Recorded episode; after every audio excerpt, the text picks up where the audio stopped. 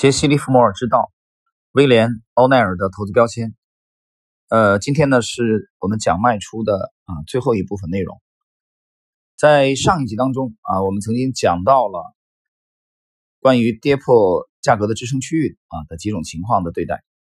还有就是在成交量萎缩啊及其他一些市场疲弱表现的情况下，如何可以卖出啊的法则。那么今天呢，我们来看一下补充的。就是其他一些啊比较重要的卖点。第一，奥奈尔认为，如果你将止损的标准啊定为百分之七到百分之八，那么就应该在股价上涨百分之二十二十五或者百分之三十的时候将股票卖出获利。那么这样的话呢，就是你这三笔收入加起来大概也就赚了百分之一百的利润。不过，如果你在合理的这个价格形态出现之后买入的话，仅仅一到三周内，啊，股价就上涨百分之二十。千万不要在收益为百分之二十五或百分之三十的时候抛掉任何的这个领军股，因为它很可能成为你制胜的利器。你应该继续持有一个阶段啊，以获取巨大的利润。这一段什么意思呢？这一段的意思是，奥奈尔讲，就是如果你买入一个股票。它在短期内，这个短期内它给它有一个定量的啊，这个定量指的时间的跨度就是一周到三周。啊，比如说两周、半个月的时间，这股票迅速的上涨了百分之二十，那么他认为你就不要着急急于抛掉它，因为这很可能是一只领军的股票，那就可能震荡以后继续上涨，所以奥奈尔认为这个时候应该考虑把利润最大化。啊，不着急抛出股票啊，这是第一种情况啊，作为卖出的补充。第二，在熊市当中，不要通过保证金进行投资，而应该保留更多的现金，也不应该买入太多的股票。同时，如果你买的股票上涨百分之十五的时候，你就要考虑把它卖掉，而且把止损，把原来止损，那么定为百分之七到八，在熊市的时候把止损的标准呢，啊，要适当的提高一点，就是列为百分之三。这样不遭受太大的损失。熊市嘛，本来就做多比较困难。那奥奈尔这里讲的第一点是不要通过保证金，不加杠杆，手中要有大量的现金，也不要让买出太多的股票。啊，这里边讲的是第一，不要用保证金来交易；第二，保留更多的现金；第三，不要买出太多的股票，买入；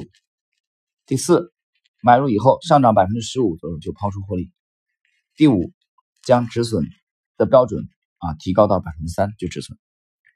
好，我们来看第三，就是机构投资者啊，他要出脱手中的股票的话，他必须找到足够的买家。因此，在某一个股票 上涨以后啊，关于该股的利好消息会不断的啊宣传力度加大。这个时候，比如说一些著名的杂志啊、媒体啊都会报道。你碰到这种情况，你可以考虑卖出啊。啊，关于这一点。呃，在知识星球范木红的专栏啊，我最近发了四篇的这个一八年写的这个回忆的文章啊，其中其实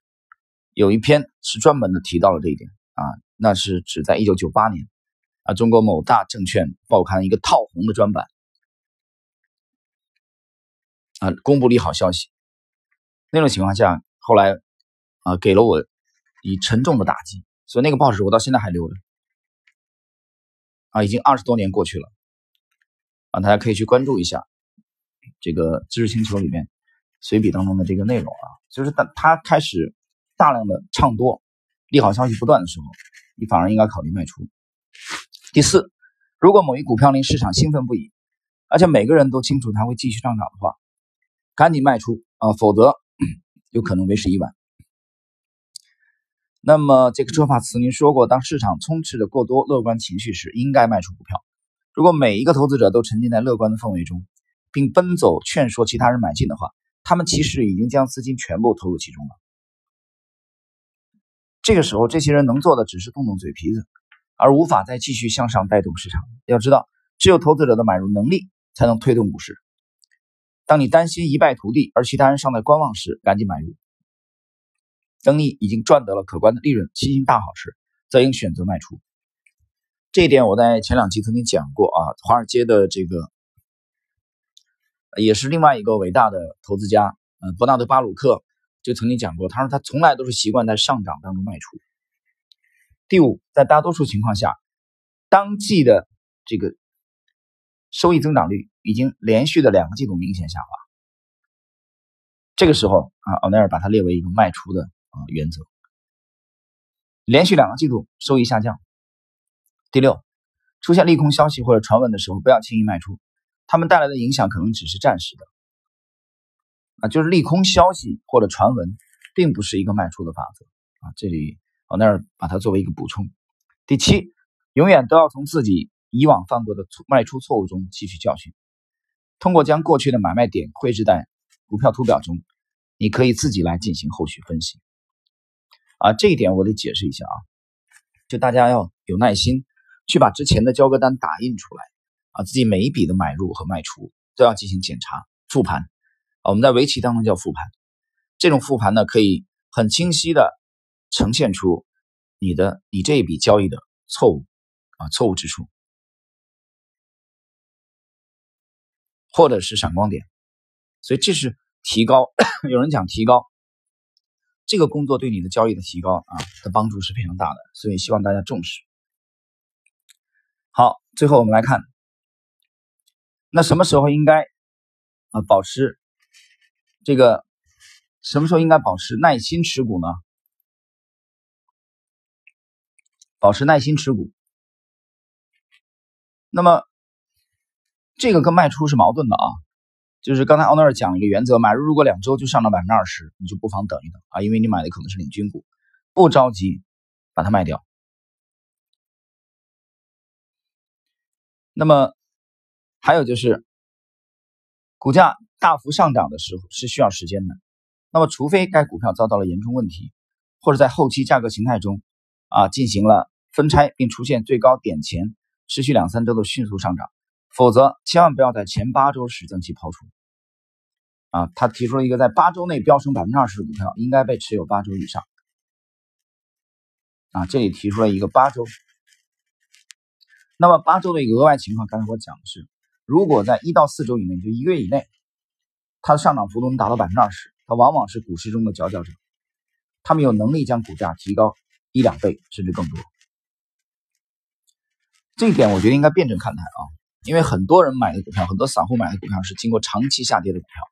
那么这种股票其实短期上涨幅度达到百分之二十、百分之三十，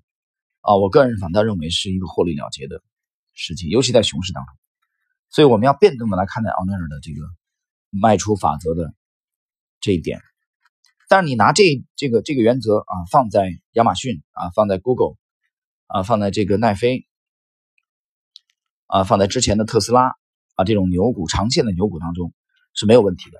啊，就按照这个奥尼尔讲的这么做啊，因为你卖这些牛股，你什么时候卖基本上都是错的，因为它震荡以后不断创新高，对吧？但是对绝大多数股票而言，尤其是对中国的散户而言，他们拿了是大量的长期下跌趋势的这些股票，那么在市场弱的时候能出现百分之二十到三十的利润，我觉得应该是可以考虑先落袋为安。所以，我们我经常讲啊，这个。我们要辩证的去看待，哪怕是对大师的作品，啊，大师的著作，他也有适合他的啊，更适合他的这个市场环境啊，具体情况要具体分析的。那么，利弗莫尔曾经讲过，赚钱靠的不是意想啊，一个月字边一个意思的意，而是耐心等待的过程。那股票大幅上涨是需要时间的，所以这个耐心是非常重要的。好了，朋友们，今天我们这集非常简短啊，等于是把威廉·奥尼尔的讲卖出的啊最后一部分内容啊跟大家进行一个交流。这里边其实罗列了几种啊相对例外的情况，作为对卖出之前的 两集的内容的补充。好了，今天我们这一集内容就到这里。